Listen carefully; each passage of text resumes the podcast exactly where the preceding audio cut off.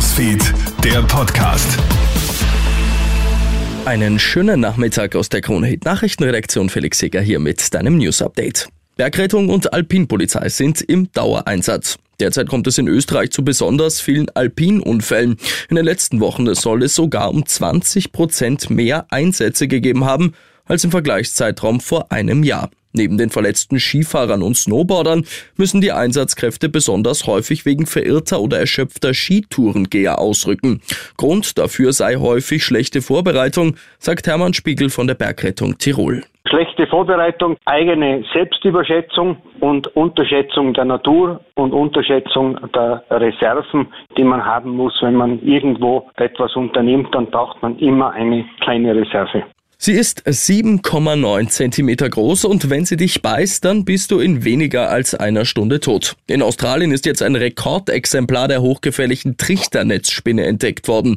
Getauft hat man die Spinne auf den Namen Herkules. Normalerweise sind solche Trichternetzspinnen nur zwischen 2,5 und 5 Zentimetern groß. Falls du mal in einem Australienurlaub von dieser Spinne gebissen wirst, dann reagier am besten sehr schnell. Spinnenexpertin Helga Happ bitte möglichst wenig bewegen, weil je mehr ich mich bewege, desto schneller zirkuliert das Gift durch den Körper. Also hinsetzen, sofort den Notruf betätigen und schauen, dass man eben ins Krankenhaus kommt. Und so hat man dann eben eine Überlebenschance.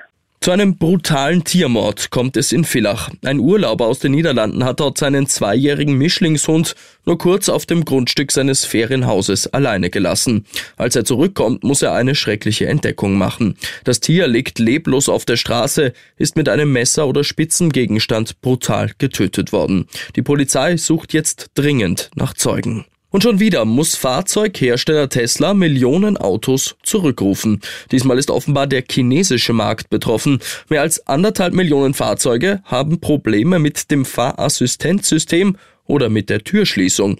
Die zurückgerufenen Wagen sollen jetzt ein Software-Update bekommen, das aber wohl ohne Werkstatt funktioniert. Erst im Dezember hat Tesla in den USA rund zwei Millionen Fahrzeuge zurückrufen müssen. Und ich wünsche dir noch einen schönen Nachmittag. Krone Hits, Newsfeed, der Podcast.